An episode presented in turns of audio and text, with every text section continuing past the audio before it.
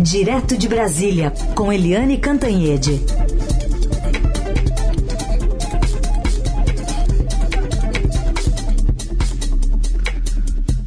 Oi, Eliane, bom dia. Bom dia, Raíssa e Carolina, ouvintes. Bom dia, Eliane.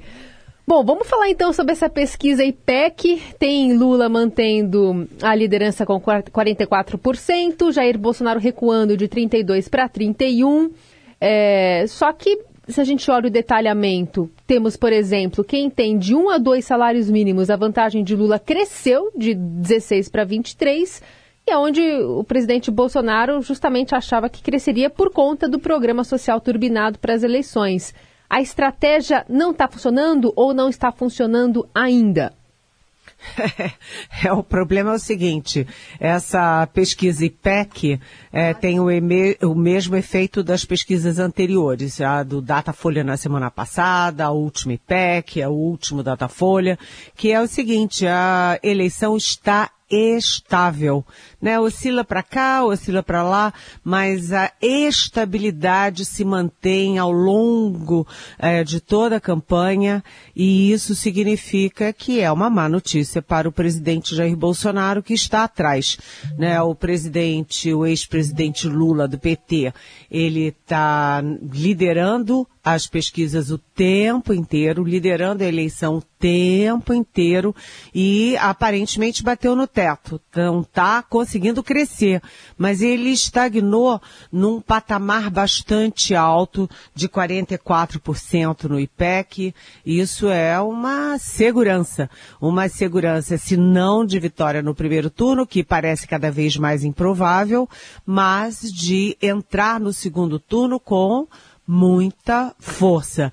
E o presidente Jair Bolsonaro gastou todos os seus trunfos, né? Gastou, estourou o teto de gastos, a responsabilidade fiscal, a lei eleitoral, conseguiu 41 bilhões de reais para comprar votos do eleitorado mais pobre, para comprar votos de caminhoneiro, de taxista, etc. E nada disso está funcionando. O, quando a gente olha né, a, a pesquisa, uh, você vê claramente que o ex-presidente Lula tem muita vantagem no eleitorado que realmente pesa tem uma vantagem enorme no Nordeste, tem uma vantagem enorme entre os que ganham até é, dois salários mínimos, tem uma vantagem enorme nos menos escolarizados e tem uma vantagem enorme entre pretos e pardos. Todas essas, esses segmentos que eu falei são os segmentos que têm mais peso na eleição. Aí eu cito particularmente quem ganha até dois salários mínimos. Isso é, é mais do que metade de todo o eleitorado. E o Lula está bastante confortável nesse segmento com nada mais, nada menos do que, vamos ver aqui, é, 56%. Ou seja, todo o dinheiro Aliás, um dinheiro público que o Bolsonaro jorrou na campanha já tem mais de um mês, já foi distribuído, não fez efeito. O presidente Jair Bolsonaro só continua é, forte entre os evangélicos. Realmente ele tem é, uma diferença bastante significativa né, uh, de 46%, mas em vez de aumentar o voto nesse eleitorado, ele diminuiu, porque ele tinha 48%, 47% e agora 46%. Ele achava que ia bombar e não bombou. O efeito ou o fator Michele Bolsonaro, né, orando de madrugada no Palácio do Planalto, é, indo nas viagens do presidente, orando e chamando, etc., não é, deram efeito também. Essas orações todas da Michele não deram efeito no eleitorado evangélico e toda aquela PEC da reeleição também não deu efeito, o efeito esperado. O Bolsonaro continua patinando em segundo lugar. Bom, você trouxe aí os principais aspectos né, dessa pesquisa, citando também esses setores que são decisivos para o eleitorado. Enfim, que margem que tem aí, hein, Eliane? São, deixa eu fazer a conta aqui, 26 dias para a eleição. Que margem que tem para alguma coisa mudar, considerando esses segmentos tão decisivos aí? Pois é, a margem do Bolsonaro foi se estreitando. Por quê? Porque ele gastou todos as, todas as balas do cartucho saiu atirando em evangélico, saiu atirando em mulher, saiu atirando no eleitorado pobre, saiu atirando no Nordeste e está dando murro em ponta de faca, porque nenhuma dessas coisas reverteu a favor dele.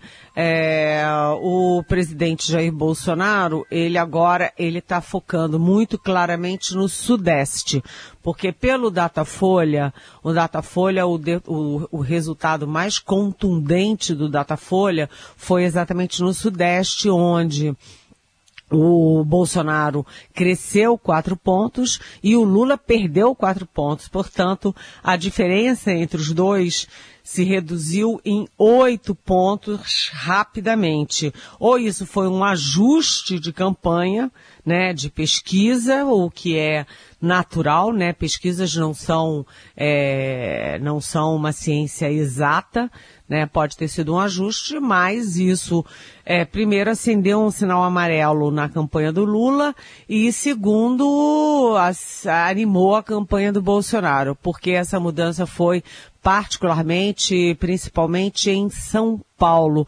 Em São Paulo, uh, aliás, eu falei errado. No Sudeste, a mudança foi três a mais para o Bolsonaro e três a menos para o Lula. Portanto, a diferença entre os dois reduziu seis pontos.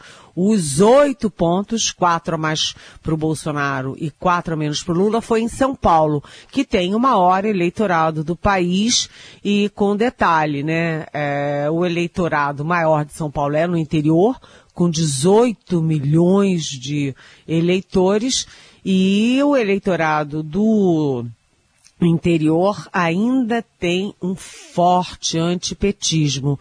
Então, agora, a decisão da campanha do Lula é concentrar esforços no interior de São Paulo, em São Paulo e no interior particularmente. E aí entra a figura do Geraldo Alckmin. Assim como a Michelle Bolsonaro não está dando conta aí de aumentar o eleitorado evangélico e o eleitorado entre as mulheres e entre os pobres, o Geraldo Alckmin não está conseguindo segurar ou aumentar, principalmente aumentar, o eleitorado do Lula no interior, no interior mais conservador, mais antipetista e uh, com muito empreendedorismo, como é o eleitorado do interior de São Paulo. Ou seja, o foco está no Sudeste, já que o Nordeste é muito consolidado a favor do Lula, o Bolsonaro tem que tentar tirar essa diferença no Sudeste, que tem 43% do eleitorado, gente.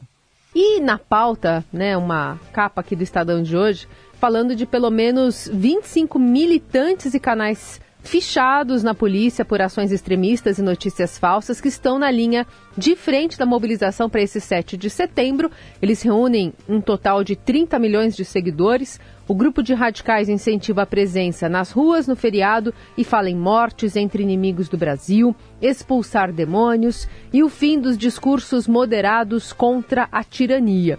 Então, eu queria te ouvir, Eliane, sobre tanto esse discurso né, mais bolsonarista raiz, é, de um eleitorado que está focando né, nesse clima mais rivalizado, quanto uma agenda oficial do presidente da República para esse bicentenário da, da, da independência do país. Pois é, o presidente da República, ele sempre acompanha uh, qualquer que seja o presidente da República, acompanha a parada de 7 de setembro, que reúne as famílias, as bandeirinhas brasileiras, é sempre uma festa, tem a esquadrilha da fumaça, tem tanque, tem tropa marchando e tal, da capital da República, não é isso? É, sempre foi assim. A festa da independência é na capital da República, pelo óbvio. Mas o presidente Jair Bolsonaro inovou, ano passado foi para São Paulo, é, fez um ato de campanha no 7 de setembro e horrorizou o país com aquela ameaça de não cumprir decisão é, judicial, de ameaçar Supremo, de ameaçar todo mundo. Depois o, o, o ex-presidente Michel Temer teve que vir a, via Brasília apagar o incêndio, Bolsonaro teve que se retratar, aquela confusão toda. Mas ele não satisfeito volta a carga neste ano e dessa vez com mais gravidade ainda, porque o presidente Jair Bolsonaro eh, vai participar aqui da parada em Brasília, depois vai para o Rio de Janeiro em plena Copacabana é, para fazer um ato de campanha usando o 7 de setembro e usando o bicentenário da República. É, gente, assim, é um dos inacreditáveis que a gente tem. Porque o presidente Jair Bolsonaro, ele vai é, chegar no Rio de Janeiro e aí você, ele vai vai passear ali com as com os apoiadores em Copacabana. E a gente vai ter ao longo do dia a Esquadrilha da Fumaça sobrevoando o Rio de Janeiro, vai ter é, navios da Marinha Brasileira e também navios das armadas de outros países é, desfilando do Recreio dos Bandeirantes até Copacabana. Ele vai ter os tiros de canhão é, do Forte de Copacabana ali pelos, é, pelo exército exército, ou seja, ele, ele colocou todo o artefato, toda, toda a instrumentação é, das Forças Armadas do 7 de setembro do bicentenário para fazerem é, parte do seu ato de campanha, o que é de uma gravidade enorme, deixa marcas enormes, né? É, é, sabe, assim, é doloroso você assistir isso. Além disso, como Carolina vem falando, estava falando, a manchete do Estadão é muito assustadora, porque aquela gente toda uh, que ameaçava o Supremo, que foi investigada pela Polícia Federal por ataques à democracia, por ataques ao próprio Supremo, etc., é quem está regimentando é, milhões e milhões de militantes pela internet para participarem dos atos. Aqui em Brasília, a polícia já tomou providências e ontem ontem antecipou o bloqueio da esplanada dos ministérios porque grupos bolsonaristas estavam chegando é, a, em torno de 8 horas da noite. É, numa segunda-feira para uma festa que será na quarta. Então, sabe-se lá o que, que eles querem aprontar. Né? Uh, o Supremo Tribunal Federal também está tomando providências. Né? Eu conversei com o presidente do Supremo, o ministro Luiz Fux.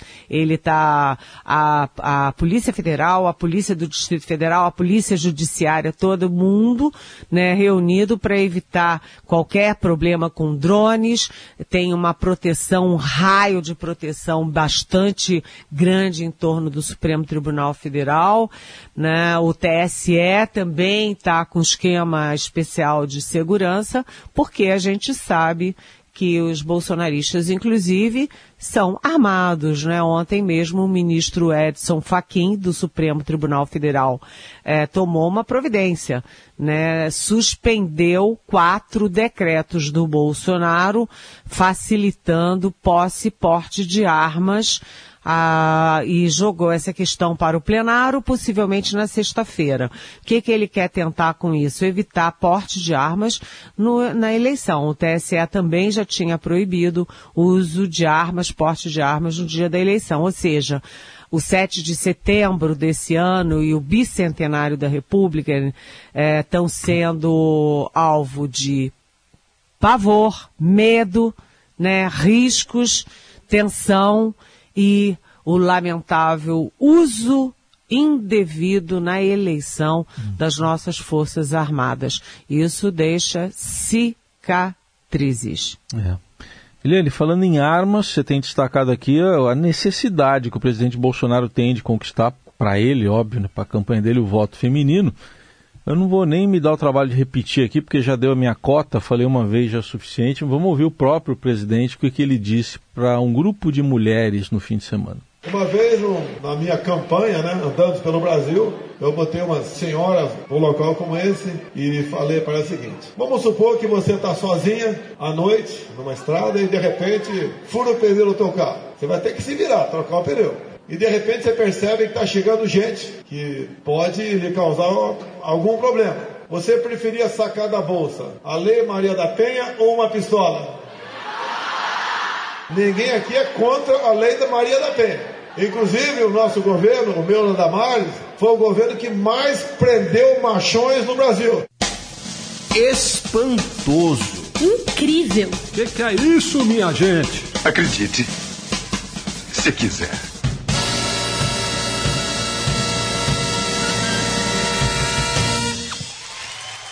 Pois é, né, gente? Pois é. O presidente uh, Jair Bolsonaro precisa do voto feminino.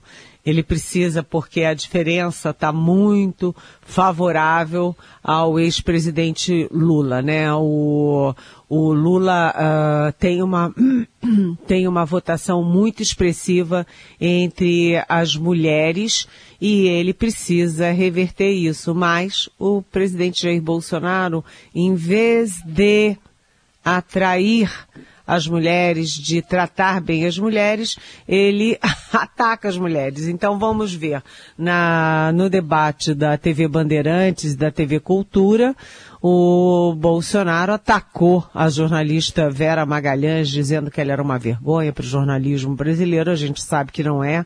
A Vera é uma ótima jornalista. Ele atacou a Simone Tebet, adversária dele do MDB, né, é, de forma grotesca, tanto que o debate desviou todo é, para ficar discutindo a questão de gênero, a questão feminina. Depois o Bolsonaro foi numa entrevista e falou a seguinte pérola: a mulher quer beijinho e rosas. Sinceramente, a maioria das mulheres brasileiras quer o quê? Quer renda, quer trabalho, quer renda, quer dignidade, quer justiça, quer igualdade é, de, de salário, quer comida na mesa, quer saúde e educação para os filhos. Não quer beijinho e rosinhas, não. Quer é condições de vida com dignidade. E agora essa, ele perguntar para as mulheres, você prefere sacar a Lei Maria da Penha ou uma pistola.